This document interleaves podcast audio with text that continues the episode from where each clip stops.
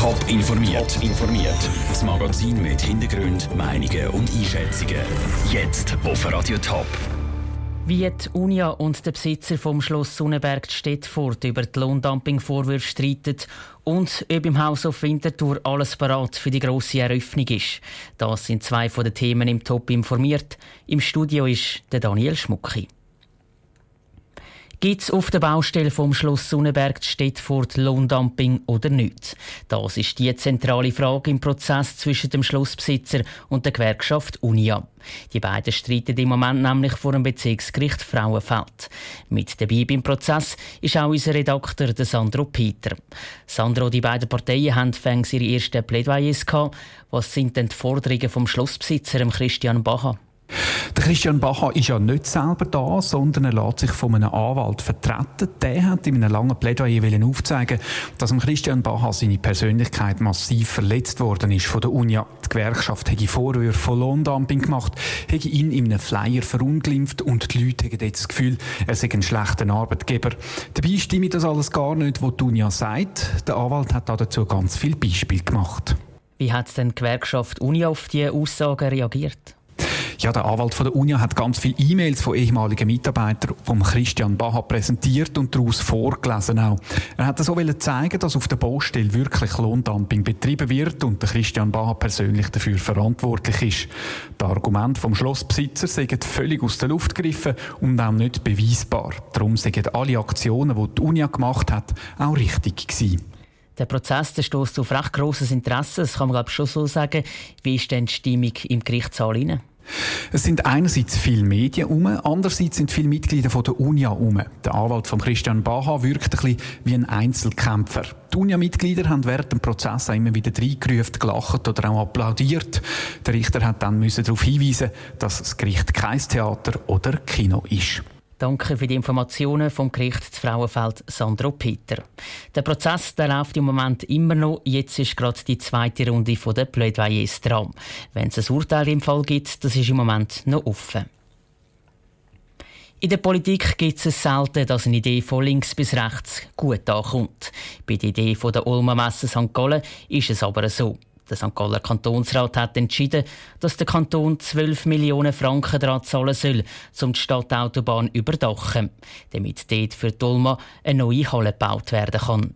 Der Peter Hanselmann hat nach dem Kantonsratsentscheid mit dem Adi Stuber, dem Vizedirektor der Olma, über die vielen lobenden Worte für die Idee geredet. Es war natürlich ein sehr schönes Gefühl während der solchen Debatte, weil man sieht, dass einheitlich alle dafür sind, alle Parteien uns unterstützen und äh, den Wert sehen von uns als Messe- und Veranstaltungsgesellschaft für die Region. Und das ist so einheitlich, das tut natürlich gut. Das lassen wir gerne zu. Wenn wir sowohl kritische Stimmen sind von den Grünen gekommen, die haben gesagt, es wäre schön, wenn es ein paar Bedingungen gäbe, zum Beispiel Solarzellen auf dem Dach oder Begrünung auf dem Dach. Wie fest ist das in Planung, dass man wirklich die Anliegen annimmt? Ja, die nehmen wir natürlich schon ernst. Äh, wenn unsere Geldgeber uns Bedingungen stellen, die tun wir natürlich schon ernst. Im Moment ist das natürlich noch viel zu früh, dass wir noch, noch gar nicht, wir wissen ja noch gar nicht, wie das Projekt aussieht. Da können wir noch nicht auf so Sachen eingehen. Aber während die sind notiert, die werden wir dann anschauen, wenn es so weit kommt. Und ja, es ist nicht alles ganz einfach umsetzbar. Da müssen wir dann schon schauen, wie, was oder überhaupt gemacht kann werden. Aber prüfen werden wir das ganz sicher gut. Heute Morgen war im Kantonsrat St. Gallen Budgetdebatte. Da ist zum Teil beim Staatspersonal ist es um verhältnismäßig kleine Beträge gegangen, die abgelehnt worden sind. Aber noch nicht fast ein, ein schlechtes Gewissen, wenn man mit seinem Anliegen und den 12 Millionen einfach so durchkommt und auf der anderen Seite bei Polizei und Lehrer wird jeder Franken umkehren. Ja, es ist schwierig, das ins Verhältnis setzen zueinander. Also ich sehe das auch von unserer Seite her. Wir investieren ja selber noch als Olma relativ einen grossen Betrag. Totale Investition ist ja 160 Millionen, wo in der Region auch natürlich einen Nutzen gibt. Und dann den Nutzer in Zukunft als Messe- und Veranstaltungsunternehmen, dass da St. Gallen etwas läuft, ist das sicher gut, wenn man das Geld da investiert. Da kommt auch wieder etwas zurück für die Stadt St. Gallen und die Region, der Kanton St. Gallen kommt auch wieder etwas zurück. Der Adi Stuber von der Olma im Gespräch mit dem Peter Hanselmann. Die Stadt St. Gallen hat schon vor zwei Monaten 18 Millionen für die Autobahnüberdachung bewilligt. Das letzte Wort hat dort aber das Stimmvolk. Wenn alles nach Plan läuft, sollte die neue Halle auf der Autobahn in etwa sieben Jahren stehen. Das Projekt steckt schon seit über drei Jahren in der Planung. Letztes Jahr ist es erst mal vorgestellt worden und im Frühling hat das Winterthurer Stimmvolk definitiv grünes Licht gegeben. Die Rede ist vom Haus auf Winterthur. Am Wochenende wird es offiziell eröffnet. Andrea Blatter hat schon heute eine Führung dadurch bekommen. Früher war es die Rietermühle. Jetzt ist das Haus am Ecke von der Technikumstrasse und der Meisenstrasse das House of Winterthur. Drin hat es unter anderem ein Grossraumbüro, eine Bar und der sogenannte Kubus, ein viereckiges Sitzungszimmer mitten im Raum. Rundum auf der Wand stehen Tipps und Besonderheiten von Winterthur. Der Stadtpräsident Michael Künzle und neue Präsident vom Haus of Winterthur hat lange auf den Moment der Eröffnung gewartet. Ich fühle mich sehr gut, weil jetzt kommt das Haus auf Winterthur das Gesicht über. Und ich bin sehr froh, auch für die beiden Teams, die jetzt zu einem Team zusammenwachsen, dass sie eine sehr gute Büroumgebung haben, wie man jetzt sieht. Und der, der Leute ist wohl da.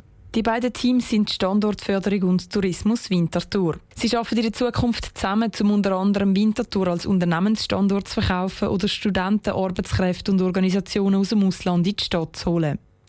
Während die Geschäftsstelle an der Technikumstrasse vor allem die Anlaufstelle für Unternehmen und Bürostandort ist, ist für Touristen auch Tourist Information in der Winterthurer Bahnhofshalle neu gestaltet worden.